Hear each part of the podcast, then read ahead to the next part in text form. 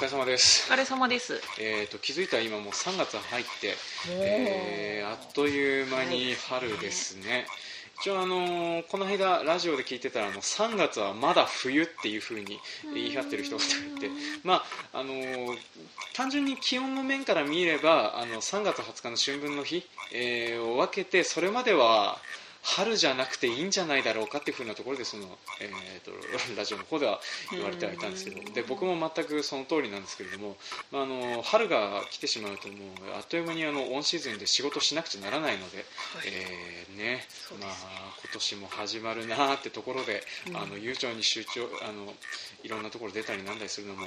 もうそろそろで終わりかって思いながら 生活をしているところだったりします、はい、あの聞いていただいた通りあのぎっちゃんがいないので、はい。はい、い。あの今回ペンタさんと2人でですねあのお話しする内容として今回あの農業女子プロジェクトっていう、えー、と多分、えー去年一昨年ぐらいにあの僕らでもあのこういうのをやってますよっていう風なのやってあの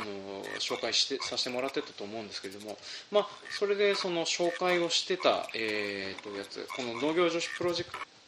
プロジェクト自体はあの農水省、えー推進しているやつでその農業女性とあのが働きやすくする安くするためにいろんな活動をしているところなんですよね、まあ、あの商品開発しているところもあるしあのトイレをどうするか問題とかあのそうリースにするとかレンタルにするとかそういうふうなあの買いやすいやり方みたいなものを、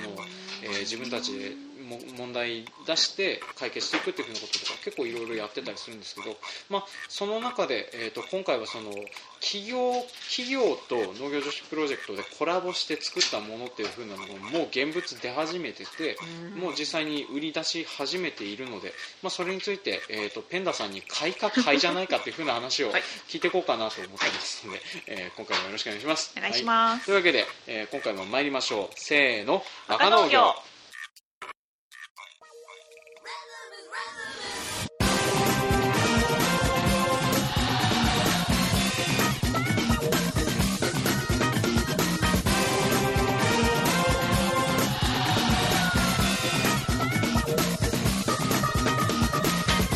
番組は北海道の中心部札幌市のちょっと東側にある江別市から青年農業者がお送りする不真面目系農業トーク番組です。お相手を務めさせていただくのはジョンとペンダです。はい今回もよろしくお願いします。お願いします。はい、というわけで今回は農業女子プロジェクトと企業開発商品のコラボっていう風な形なんですけれども今回あの出てるものがですね、えー、とまずオーバーオール、えーとかあの作業着ですね、それと,、えーとまあ、取り上げようと思ってるのがあの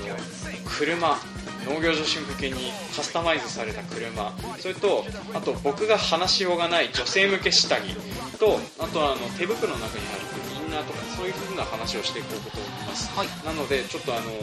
えー、と基本的にあの男性リスナーを置いてけぼりにするつもりでやろうかなと思ってはいるので、まあ、差し当たりちょっと順番に話をしていきますね、でまずあの一番最初に取り上げたいのがあのモンベルが作ってる、えー、とフィールドストレッチカバーオールウィメンズという、えー名前からして。ね、素敵なやつですねこれあの2016年の4月12日だからもう去年にはもうできてたみたいですね。これが多分一番最初に作られたやつだったかな、えー、と日本の第一次産業を元気にしたいそんな思いから誕生したモンベルのフィールドウェアができましたってことで、えー農業林業漁業向けにあのモンベルがレインウェアを作ってくれてるんですけれども、えーとですね、こちらに今ちょっと見てもらってるとこんな感じのやつですね、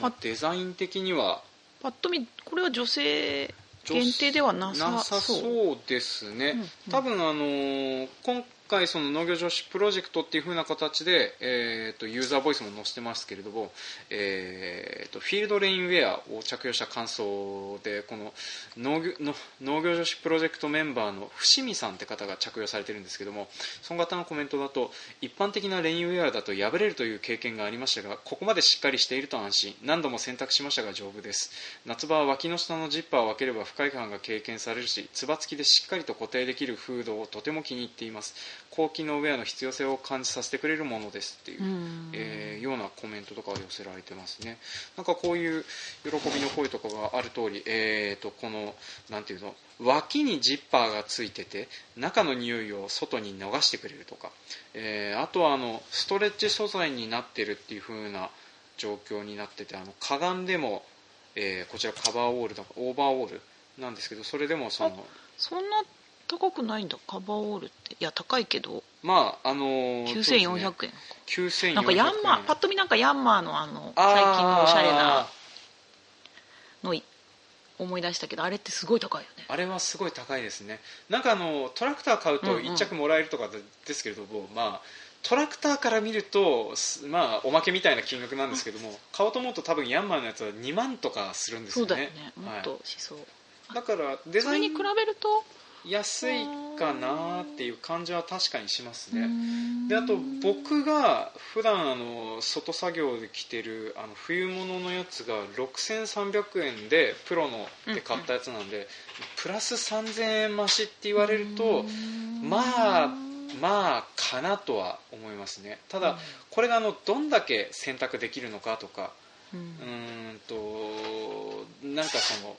どれだけ持つのか丈夫なのかっていうのはちょっとわからない部分があったりするので、うんうんうんとか言えないですけどちなみにこれあのメンズもウィメンズもあって、本当だね。うん、ちょっとウィメンズの方が若干、えー、と400円ぐらい安いですけれども、はい。うん。まあ、確かにあのヤンマーっぽくてあれですね、えー、とこれに関する感想としては仕事柄しゃがんだり体を大きく動かすことが多いのですがブカブカした感じもなくまるで上下が分かれているもののように快適に着用できます。風合いはサラサラとしてべたつかずとても快適です。あと背中が出ることを気にすることなく作業できるところも気に入っています。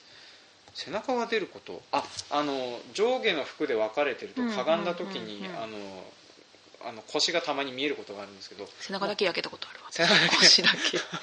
っぱりそういう風な感じになるんですね。うん。意外とあの女性向けのつなぎってプロのとかでも並んでるのは見るんですけどそんなに向けって感じには作られてないですからね。うんで、すみませんちょっと説明前後しましたけどあのレインウェアの方はちなみにあの、え1着2万3500円いやすごいよね。すごいよね。めっちゃ持つんだろうね。うんまあ、あのさっき最初のあの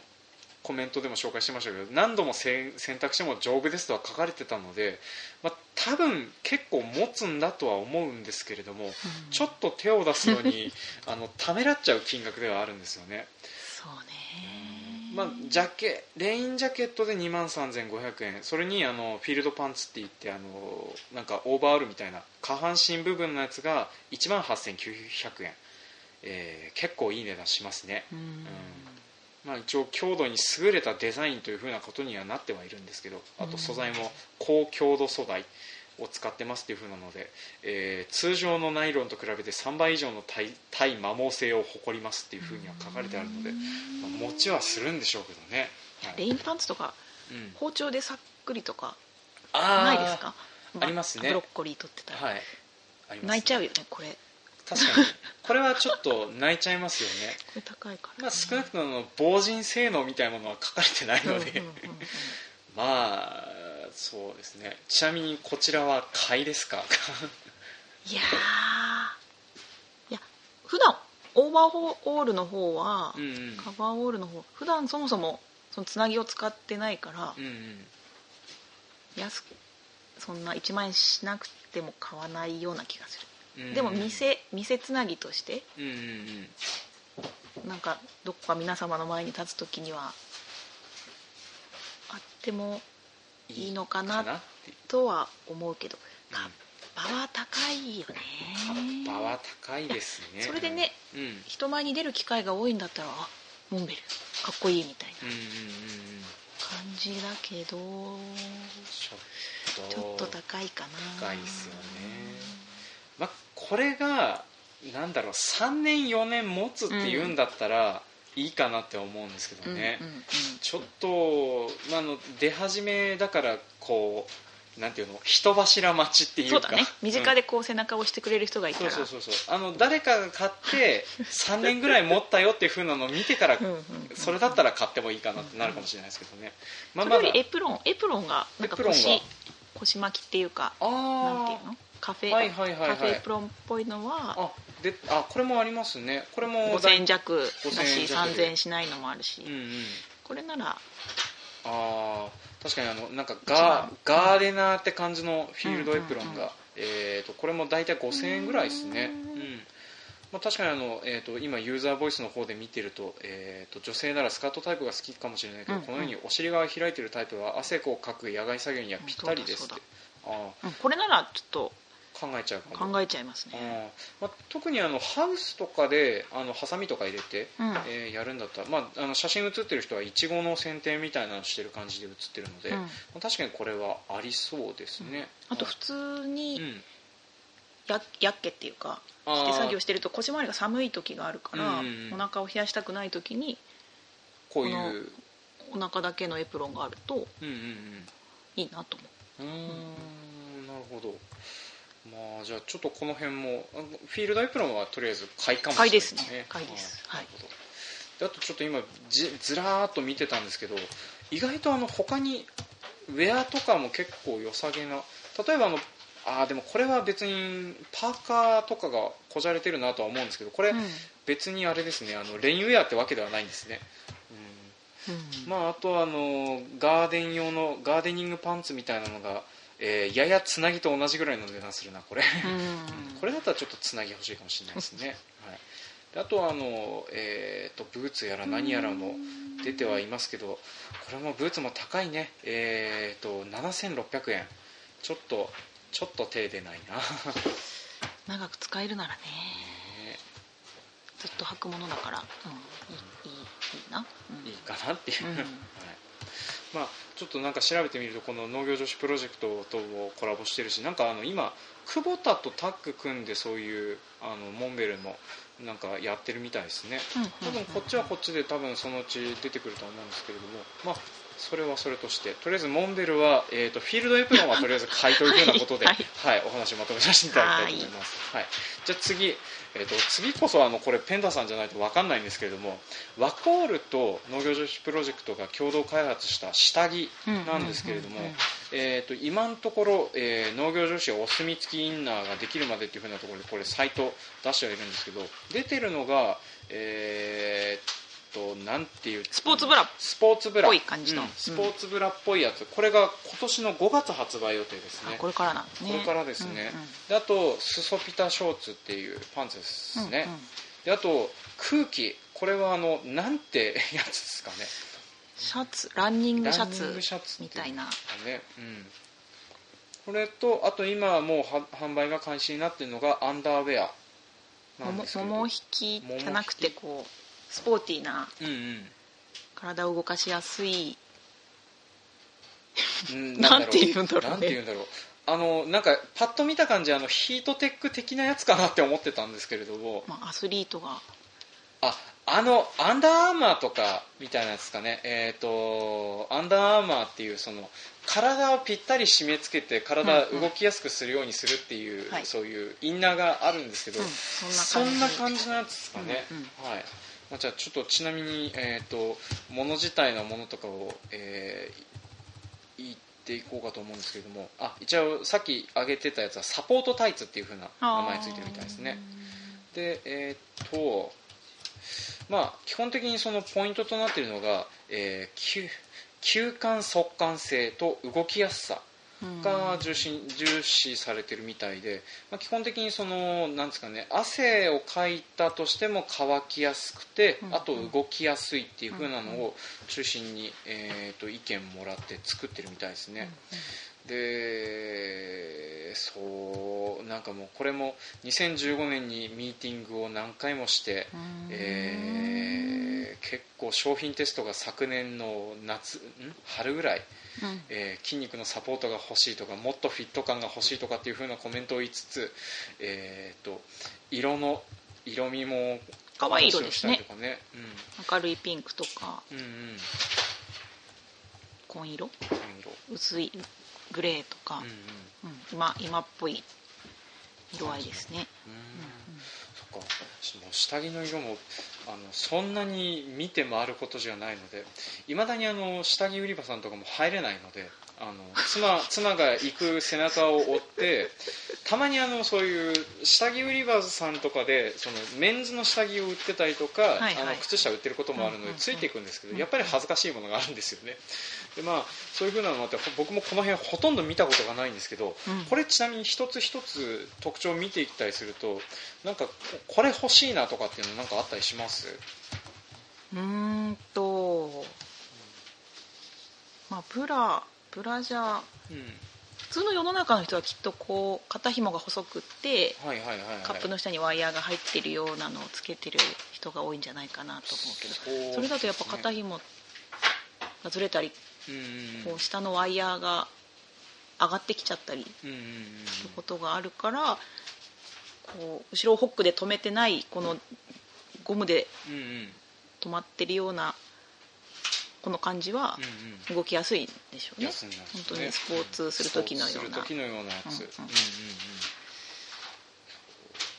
だね。でも買うかって言われたら買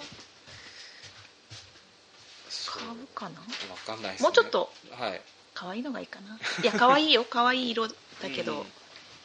まあ、あとはとりあえず現物今あるわけではないので、うん。あの多分この辺肌感とかその辺、えー、と肌に当たった時の感じとかとかもいろいろあるのかなと思うんですけど、まあでもあのとりあえず値段が今あ多分交付されてないんですよね、発売予定になってるのでちょっといくらぐらいになると思うかわかんないですけどこれ例えばこういう似たようなやつ買おうと思ったらいくらぐらいが妥当だと思います？ワコール、うん。4000円ぐらいするんじゃない？4000もっとするのかな？どうだろう。ーん。3000円ではナイトブラだけで3000円ぐらいするからね。夜寝る時の。夜寝る時につけるやつ、うん。うん。肩が肩が痛くならないようなやつね、おっぱいが垂れないみたいな。あーあこれはもうちょっと機能がありそうだから、うんうん。うん。もうちょっとするかもうちょっもしれないとするかな。はい。でそれはやっぱ一般的なやつと比べると高めな？どうなんだろう？ピンキリだよね。人気なんですか、まあ、安いの買おうと思ったらもうちょっと安いのも全然。うんあるし高いのだったらもう5000円以上すあるし。あですね。ね。まあ差し当たりちょっと今出てるのがこの、えー、とアンダーアーマー的なあのサポートタイツが、えーとですね、今金額見てみると、えー、1万800円。はあそうなんだ。これはやっぱ高い方？高いけど履いてきっといいんだろうねみんな。うん。頑張って作ってプロジェクトメンバーが。そうですね。一応あのよく見るとスポーツ科学のテーピング原理を上に応用っていう、すごいえー足がだるい日ってああるじゃないですか。きっとたくさん歩いたり。歩いたりとかしますね。うんうん。そういう時にはきっといいんじゃないですか。家帰ってマッサージしたいなっていう、うんうんうん。そういう疲労感が軽減されるのかな。うんそうそんな感じですね。一応太ももの上下運動をスムーズにして運動時の筋肉疲労を軽減しますっていう、うんうんうん。着地の衝撃を緩和っていう。いや本当にこれアンダーアーマーっすね、うん。いやあのースポーツする人向けのなんか体を締める、えーうん。やつなんですけどでもこの手のやつって僕あのー選択可能っていうふうに書いてるんですけど選択何回までできるんだろうっていうのが結構うん伸びちゃうの？伸びちゃう印象があるんですよね、うん。まあだからあのアンダーアーマーとかも気にはなってるんですけどその選択が何回持つのかっていう風なのが分からなくて、まあ、なかなかあの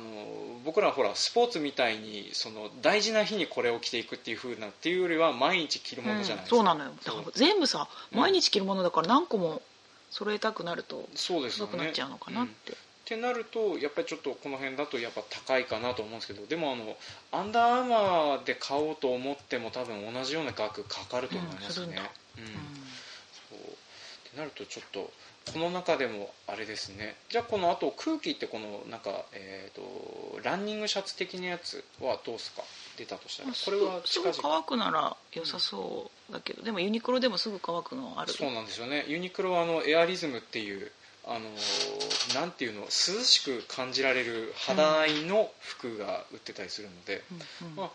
そっちともしかしたらどう違うのかっていうふうなところが分からなかったりするのでうん。まあでもこの辺はねあとは下着が下着が5月発売になるんですけどこれがあのオンシーズンに入ってから欲しくなるっていうふうな感じでこの日程なんですかね、うん。あとショーツショーツショーツ。裾ピタ。はい、もうこれに関してはもう全然わからないでなんかすパンティっていわゆる細くて可愛らしいっていう感じではなくないよね、うんうんうん。そうですね。ががっしりなんて言うんだろうね。横幅があってあのーそうですね。ボクサータイプに近いけど。近いけどそんなに丈はないけど、ちょうど、まあ、僕妻の下着も洗濯するので 分かるんですけどあの妊娠してから履くようになった妊娠タイプのショートタイプだね、うんうんそんな感じのパンツっぽくも見えますね、あのあの明らかに旦那に対して は何も考えられてないデザインだなって思いながら見てはいるんですけれどもまあ別にそれはまあそこだよね。一日着て夜うん。何かそういう異性と会う時に着るっていうもの感じではないよねです全部がね。うん。まあ、その辺はもう働くためのものだし あと下着はそもそもそういうものだろうっていうふうな話ですからね、まあ、しゃしょうがないんですよね、まあ、かそう僕の方も僕の方でなんか別に素敵なパンツを持ってるわけでもないっていうのがあるので。うんうんうん。じゃあ差し当たりこれは、まあ、あの値段次第って感じですか？出てきてからで、そうだね、うん。まあ、興味があるのはブラブラジャーかな、うん。つけてみて。つけてみて、うんうんじゃあこれも5月発売予定なので5月のい。つかちょっと分かんないですけどね、はい。はい。あとなんかこれあの公式のサイトの方に見ると体感ムービーみたいなのも出てくるんですけど、ちょっとこれすみません僕時間なくて見れなかったのとあとあの下着の CM 見てるとやっぱ恥ずかしいと思って。なかなかねあの見れたりはしないんですけどね、はい。まあ、っていう風なのがあって一応あの、えー、と見てるとあのすごい下着発明部農学部という風なことであの農業女子プロジェクトからこのプロジェクトに参画している人方があのコメントとか出してたりしますけれどもまあ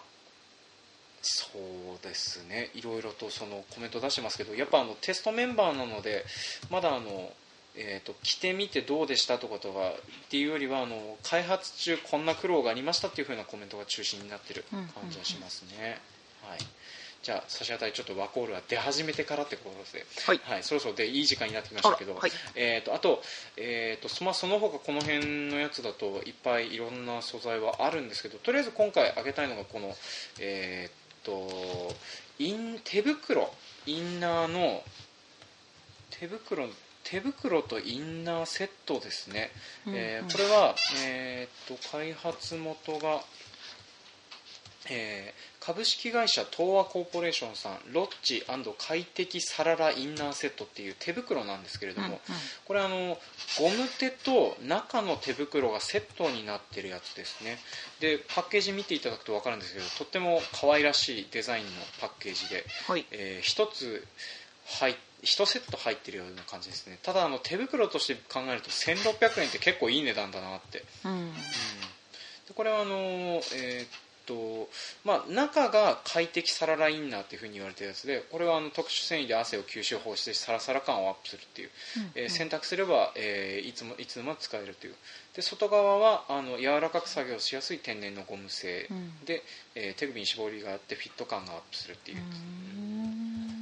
これはパッと見た感じどうですか？パッと見 UV 機能があるのかなと見たけどあないので。手袋にも UV 必要なんですね。手が一番焼けますからね。ああそうか、まあたとえでも手袋に UV 機能があったとしてうん。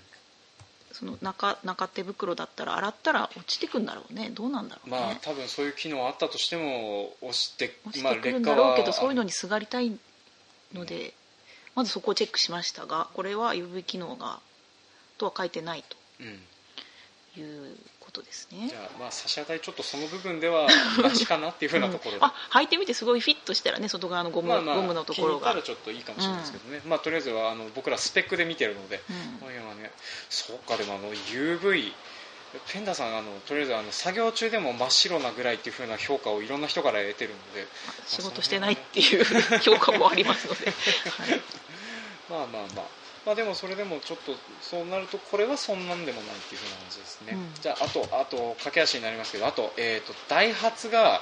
えー農業女子プロジェクトとコラボをしてまして、うんうん。ハイジェットトラックっていうミニ、えー、と軽トラですね。こちらがその、えー、と上農業女子向けの機能をオプションで付けられるよっていう風な形でやってます、うんうん。でそれでその付けられるパックがビューティーパックっていうメーカーオプションなんですけれどもえーとですね付くオプションがスーパー、えー、とまずフロントガラス UV カット &IR カットグラスっていう、えー軽トラ初めて、うん。えー、とお肌の大敵紫外線を約99%カットするといううんうんガラスがついてます、つけたいオプションはつけたい。つけたいですよね、あと、えーバニティミラーっていうあの運転席の、えー、とひさしの部分にミラーがついてまして身だしなみのチェックができるようになってる。ミラーも普通の乗用車にはね大体ついてる。ついてますね。ついてるやつはついてます、ちょっと僕の乗ってる僕も今ダイハツの今ハイゼットカーゴっていうあの K のバン。あそうか、K にはなかなか K にはなかなかねついてないんですけどね、まあ、それがついてますと、うん。であとスーパークリーンエアフィルターっていう、えー PM2.5 とか、えー花粉とかホコリとかそういったものをフィルターを通してから中に入れるので、あのーなんですかね、クリーンな空気が吸えるよっていうやつになってますね、うんこれはでもあの、まあ、軽トラ買うっていう話になかなかならならないんですけれどもメーカーのオプションとして見ると例えばこれは結構魅力があったりしますか、そうですね。うん。この UV カットガラスはうん。魅力があります、そうですね、まあ、なかなかないですよね、うん。あとまあそのミラー。あ、うん。でもミラーも普通にサイド見てミラー見たらいい話なのかな。ああそうか。あのまあでもサイドミラーだとほらあの角度を変えたりとかさそうね。いうふうなのがよく眉毛とかこう汗で毛帽子かぶったりして消えてる時にこう出荷する前にパパッと眉毛を描きたいとかっていうのだといいのかな？そういうニーズもあるんですね。でも眉毛描きを持ってるんだったら鏡も持ってる可能に持 ってるの性がどうだろう？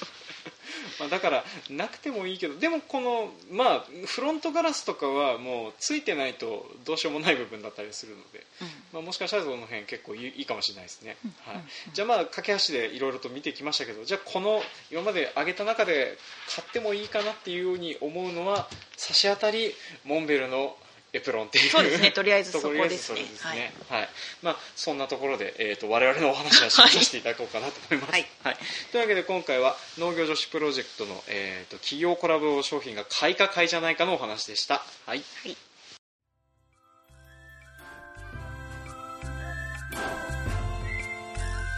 はい、今回も聞いてくださいましてありがとうございましたありがとうございました、はい、当番組では感想、コメントを募集しております。メールアドレス、バカ農業 .gmail.com までメールをいただくか、Facebook ページ、ブログ、Twitter などでもコメントを募集しております。あと、最近あの、Facebook ページの方のトップに固定されております、お便りコーナーみたいなものがございます。で、特に紹介とかはしてませんけれども、あの、なんですかね、身近であった、農作業中に起きた怖い話を募集しております。なので、まああの、えー、とお化けを見たとかそういうふうなのはとりあえず置いといていただいてねはいあのーなんていうかなあのえーとまあミニコンテナを、えー僕がやったように線路の真ん中に落として踏切がどんどん閉まってきたとか、えーあとはあの危うく農薬をボトルのまま口に運ぶところだったとか、まあ、そういうような怖い目にあった、えー、と経験談を夏に向けて募集しておりますのでよかったらちょっと投稿コーナーの方から書いていただくかメールであの、えー農家にあった本当農家に本当にあった怖い話っていう風な件名をつけて送っていただけるとそのうちまとめて紹介しようかなと思ってます。はい、であと3月中におそらくまたユーストやろうねって話はしてあそるですけどうんですよね。季節ですよね、はい、季節なんですけれども、まだあのユースファンの皆さんと何も企画についても何も話してないという状況なんですけど、はい。まあ、差し当たり3月、いつも例年ですとまた30日とか近くなってくる、えー時期になりますね。あのユーストファンの Y さんは下手したらスイートコーンを巻いてる時期なんですけれども、はい、なるべくちょっとそれ被らないようになるべく3月の下旬ぐらいでちょっと予定組みたいなと思ってますので、はい、そして多分この話を配信聞いて初めて知るんだなと思って あの事前になるべく連絡はするんですけれどもちょっとやっていきたいなと思います、はい、で僕もなんかあのー3月上旬なんかずっとあちこち出張っててスーツを着ない日がないっていう日が続いてますのでわたわたしてますけれども、まあ、あのうまいこと時間見つけてやりますので、はい。えー、からもよろしくお願いします。お願いします。はい、ちなみにあとなんかお知らせ等は特にないですね。はい。わかりました。じゃあ差し当たり、えー、と3月下旬にユーストありますというので皆さん覚えておいていただければなと思います。というわけで今回も長々と聞いてくださいましてありがとうございました。ありがとうございました。次回もお楽しみに。楽しみに。はい